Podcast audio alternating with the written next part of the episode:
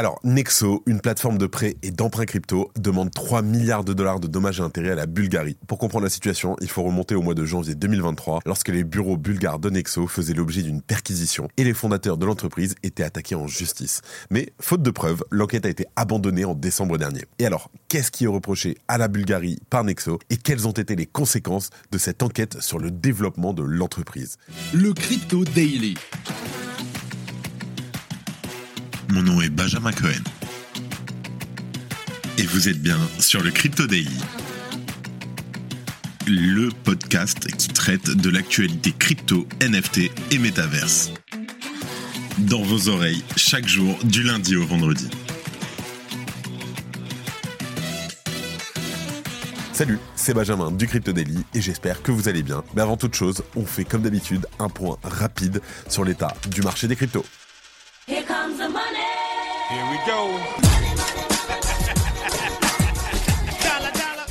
Alors, petit vent de fraîcheur sur le marché des crypto-monnaies ce jeudi. Alors, on a le Bitcoin qui est en légère hausse de 0,42% et qui, surtout, et c'est ça la bonne nouvelle, qui repasse au-dessus des 40 000 dollars. L'Ethereum, de son côté, stagne, mais chute de 0,35% sur les dernières 24 heures et se situe à un prix de 2220 dollars. Le BNB, de son côté, lui, subit une très légère baisse de 0,11%, tandis que le sol de Solana reprend des couleurs avec une hausse de 2%. De son côté, le XRP gagne 0,9% et l'ADA augmente de 1,16%. Et terminer, l'AVAX et le Dodge perdent respectivement 0,73% et 2%. Let's go, on passe aux news.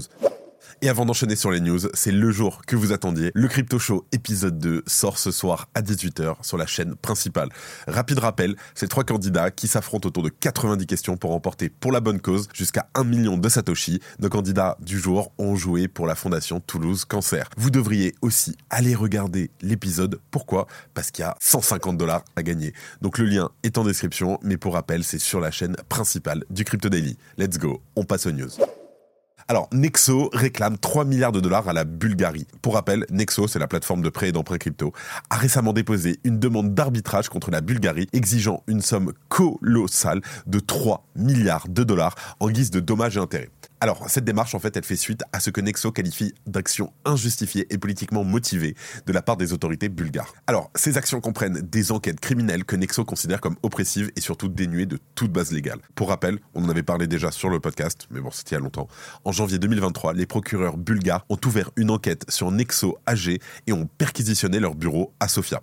Ils avaient ensuite accusé les fondateurs d'infractions telles que la participation à un groupe criminel organisé pour blanchir de l'argent et surtout commettre des fraudes fiscales et informatique. Et alors, en décembre dernier, le bureau du procureur bulgare a clôturé son enquête sur Nexo et ses quatre cofondateurs, faute de preuves suffisantes pour étayer ces allégations. Cette enquête concernait des accusations de blanchiment d'argent dans l'écosystème des crypto-monnaies. Alors, notez que la récente plainte de Nexo a été déposée auprès du Centre international pour le règlement des différends relatifs aux investissements, donc le CIRDI, de la Banque mondiale à Washington DC.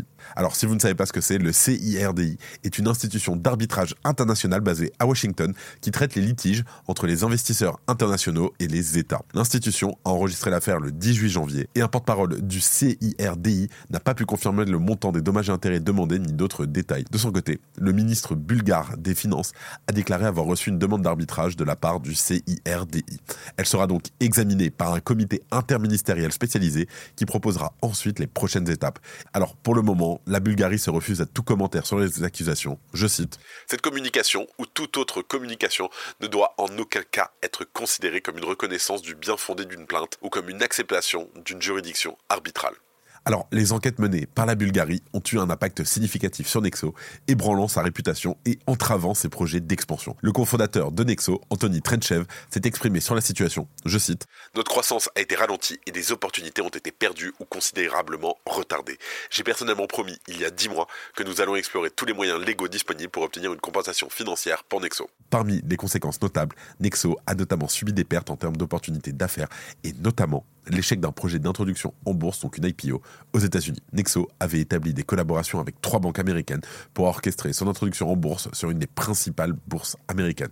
Cette IPO était estimée à une valorisation initiale se situant entre 8 et 12 milliards de dollars. Et par ailleurs, Nexo était sur le point de conclure un accord pluriannuel avec un célèbre club de football européen resté anonyme. Alors, à noter que le CRDI a déjà ordonné à plusieurs pays, dont le Pakistan, l'Équateur et le Venezuela, de verser des milliards de dollars de dommages et intérêts à des C'est donc une affaire à suivre, on vous tient au courant. Salut, alors on fait une petite pause dans le programme. Est-ce que vous avez déjà entendu parler de Swissborg? C'est la meilleure application pour prendre en main vos investissements crypto. Tout y est super simple et rapide. C'est un vrai jeu d'enfant. Et le mieux, c'est que c'est régulé et autorisé en France.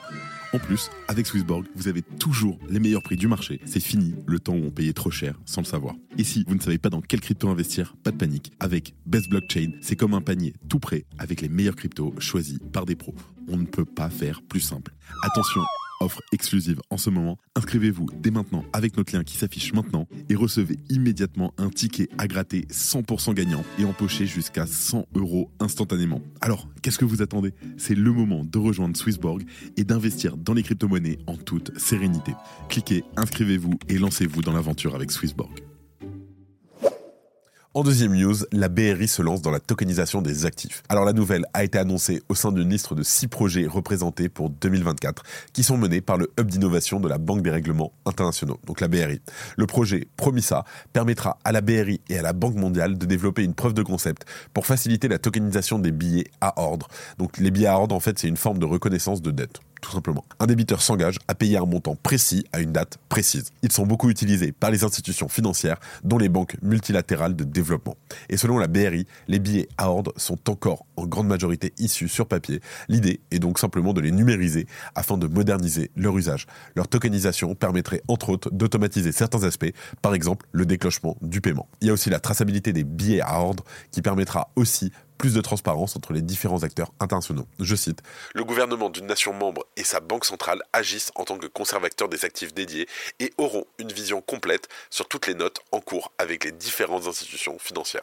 Alors, la technologie des registres distribués sera donc utilisée pour favoriser la transparence et simplifier la gestion de ces contrats. Et la BRI entend d'ores et déjà lancer d'autres initiatives liées à la blockchain. La BRI a notamment annoncé un projet centré autour des monnaies numériques de banque centrale, les MNBC, on en a déjà parlé. Et on a aussi le projet Aurum AURUM qui vise à étudier la protection de la vie privée dans le cadre des paiements en MNBC. Alors l'initiative a été élaborée en partenariat avec l'autorité monétaire de Hong Kong, le HKMA, et deux tokens seront ensuite développés.